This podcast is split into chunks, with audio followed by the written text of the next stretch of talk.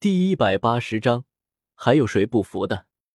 眼前就是三两相依而行的女子路过，身形窈窕，曲线美满，走起路来的背影更是前晃后颠。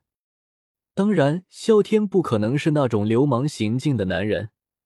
虽然一旁的莫云连眼睛都瞪得发直，萧天一巴掌拍在身旁人的后脑，莫云好像从梦中惊醒一般，一个机灵：“你小心点。”别中了他们的偷心摄魄之术。”萧天嗤笑道。“嗯。”闻言，暮云铁青着脸点了点头。他哪里是在看美女，而是在发呆而已。真是乱扣屎盆子！萧天和暮云上了先前那座聚着一群人的阁楼，稍微问了一些附近的状况，然后萧天就带着暮云在路边随意的走。罗刹城美女如云，随便走走就是一大片，压根不用去什么地方找。要说哪里美女聚集的最多，也就是罗刹门。罗刹门位于罗刹城的中部偏南，也是罗刹城此处的地头蛇。不说是全黑角域最大的势力，也算是除去魔岩谷外数一数二。不知道魔岩谷那边准备的怎么样了？不过，萧天对地魔老祖和魔岩谷主的能力一向放心，出了半分差池，地魔老祖自会提头来见。还是不要提头来见的好。想到地魔老祖那张长得扭曲在一起、满是皱纹的老脸，萧天把自己吓得一个战栗。可千万别出什么差池，出了差池也别提头来见啊！萧天实在不知道拿着那老不死的一个头颅。除了恶心自己之外有什么用？挂在墙上恶心自己，还是放在阵前恐吓敌人？呸！现在需要做的事情，无非是在罗刹城逛吃逛喝，看看美女，陶冶情操，再顺便等个两天，统一一下黑角域就好。萧天从魔岩谷飞到罗刹城，也就只花了一两个时辰，离约定的时间还算早得很。在这种美女如云的地方，时间当然在不知不觉中就过去了。期间，萧天也和几众姿色不错的女人攀谈甚欢，惹得莫云对萧天的搭讪能力又有了新的认识。不过，在萧天自己眼里，完全没有搭讪能力的半点功劳。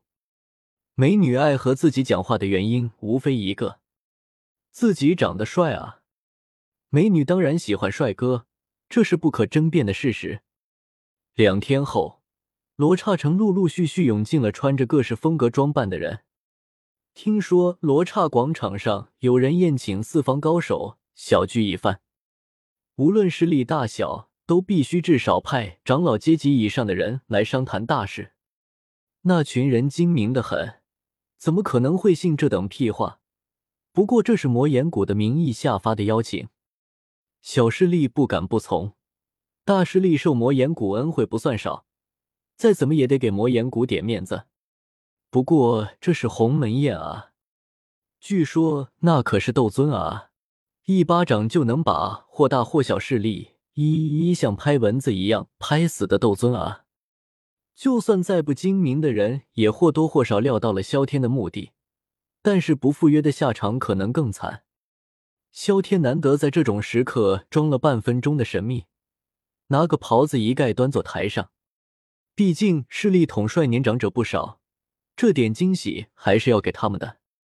众人如数到齐后，萧天轻轻咳了两声，暮云就在旁边狐假虎威的拍了拍桌子，让众人安静下来。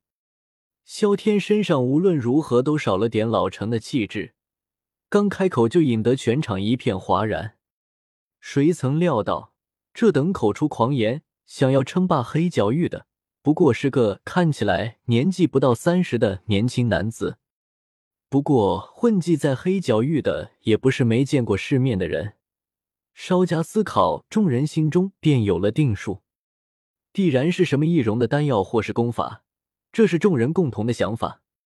萧天便也不做掩饰，拍拍手，直接不带任何拐弯抹角的切入正题。